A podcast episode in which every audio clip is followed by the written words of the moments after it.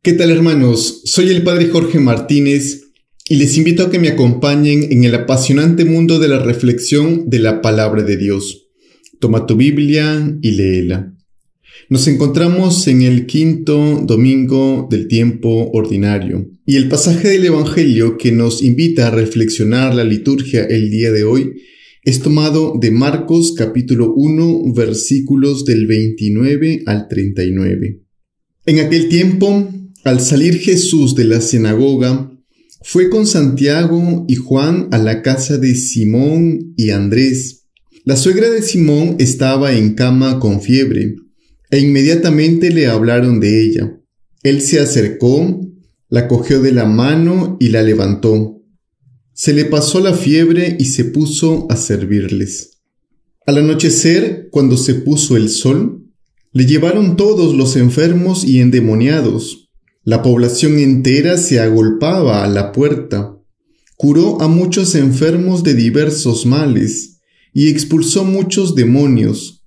Y como los demonios lo conocían, no les permitía hablar. Se levantó de madrugada cuando todavía estaba muy oscuro.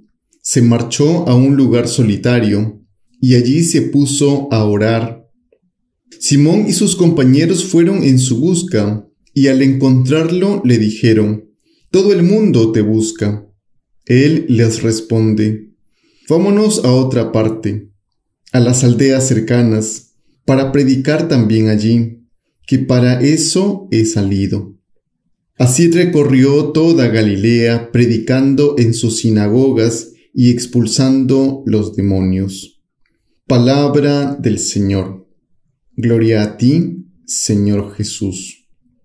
Continuamos, hermanos, con este primer capítulo del Evangelio de Marcos, en el que se nos narra el inicio del ministerio de Jesús, el anuncio de su reino, con sus palabras y con sus obras. Nos encontramos en esta escena que nos describe el evangelista, en la que quisiera reflexionar sobre algunas frases muy interesantes que aparecen aquí. La primera se puso a servirles.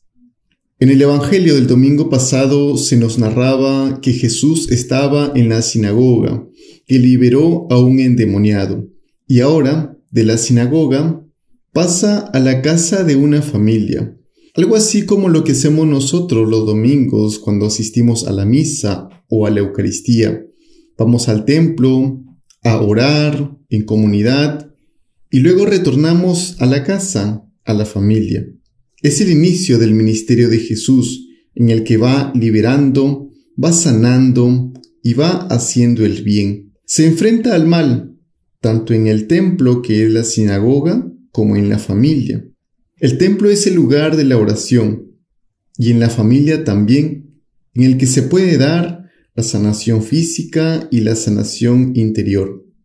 ¿Qué podemos decir de este mal que padecía la suegra de Pedro, la fiebre? La fiebre, esta enfermedad que la tenía en cama, es una condición inutilizadora, es una condición esclavizadora. Te hace ser servido y te impide servir. Todos tienen que ayudarte, tienen que alimentarte, tienen que traerte todo a la cama, tienen que cuidarte. Jesús, hermanos, toma de la mano a la suegra de Pedro, la sana y dice la palabra de Dios, se puso a servirle a Jesús y a los demás.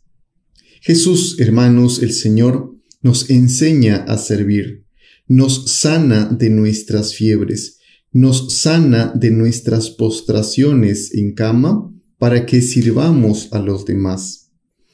Reflexionemos en esta primera frase, se puso a servirles, cuáles son nuestras fiebres de las que nos tiene que sanar el Señor, que no nos permiten servir, sino más bien ser servidos. La segunda frase muy interesante nos dice al atardecer, al anochecer.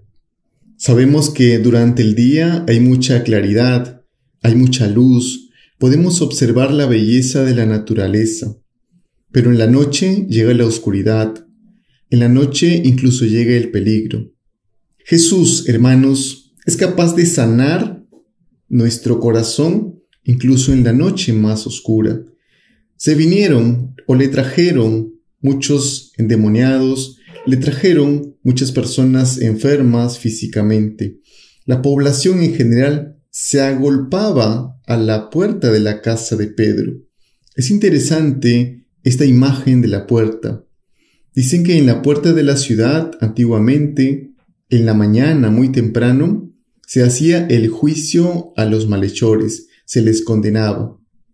En este caso vemos que más bien al atardecer, en la noche, a la puerta de Pedro, se agolpa mucha gente y el Señor Jesús hace un juicio no de condenación, sino de salvación y sanación. Eso es lo que hace, hermanos, el Señor con cada uno de nosotros, sanarnos y salvarnos al atardecer, incluso en nuestra noche más oscura.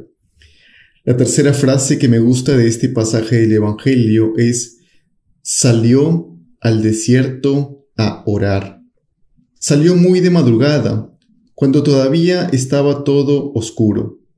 Tal vez nos hace referencia a esto también al momento de la pasión del Señor, pasar de la noche al día, de las tinieblas a la luz, muy de madrugada cuando se descubrió el sepulcro vacío y la alegría de que Jesús había resucitado. Jesús es consciente que no solamente se reza en el templo, sino que debe buscar constantemente esos momentos de silencio, esos momentos de desierto, esos momentos de oración junto al Señor o con Dios para poder seguir trabajando, para poder seguir sanando y amando. Nos dice la palabra de Dios y en esta cuarta frase que Pedro y sus demás compañeros fueron a buscarlo y le dijeron, Señor, todos te buscan. De hecho, eso está en lo profundo de nuestro corazón, de todos los seres humanos, de todos los cristianos, buscar al Señor. Todos te buscan.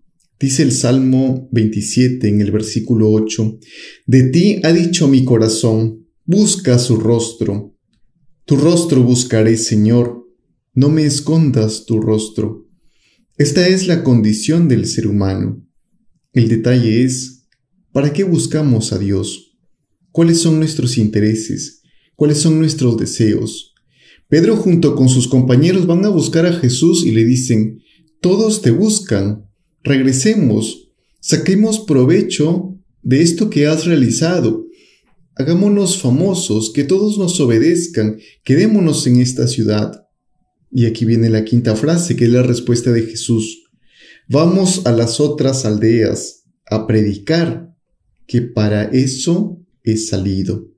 A veces puede ser una tentación en nosotros, como cristianos, buscar nuestro propio confort, nidificar, hacer nuestro nido, no querernos mover de un lugar, estar quietos. Jesús es consciente de que ha salido del Padre para predicar con sus palabras y con sus obras.